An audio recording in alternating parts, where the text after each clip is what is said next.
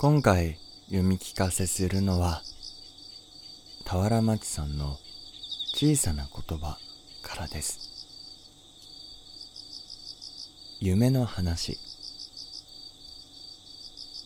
一富士二鷹三なすび四パンダ五キュウリ六キリン七ネズミ八バナナ九キャベツ。息子がブツブツ唱えている。初夢のことを教え昔から一富士二鷹三なすびって言ってね。一番縁起のいい夢は富士山。二番目は鷹っていう鳥。三番目はお野菜のナスその夢を見るといいことがあるんだって。と付け加えた。じゃあそうじゃない夢は？うーん。まあ普通なんじゃない？え？そんなのやだ。やだって言ってもね。じゃあいいことがあるように考えるよ。というわけで息子が勝手に考案したのが4パンダ5キュウリ6キリンというわけだ。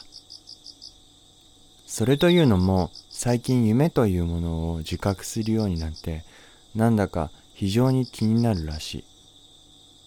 朝起きるとまず夢の話になる。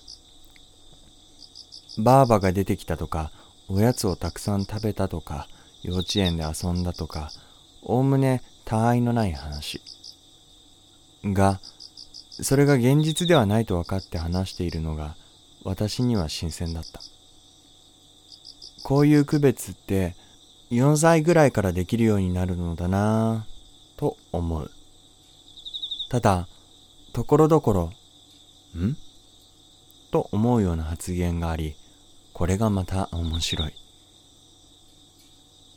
あのね昨日も寝たこと忘れちゃって夢を見たんだ。と照れくさそうに言ったりする。寝ている何にもできない状態である。それなのにそのことを忘れている。それで夢の中でいろんなことをする。起きる。あそうだ寝てたんだったと気づく。ちょっと恥ずかしい。どうもこういう流れのようなのだがまあ大人だって夢を見ている間は寝ているのを忘れているものだ。言葉は忘れたけど絵だけ覚えているという夢もあるらしい。じゃあどんな絵だったか教えてと言うとしばし沈黙。ダメ。言おうとすると絵が動く。またこんなこともあった。昨日の夢すごく怖かった。えどんな夢だったの？教えて。嫌だよ。教えてよ。だって知ってるでしょ？知らないよ。知ってるでしょ？だから知らないってば。お母さんも出てたじゃない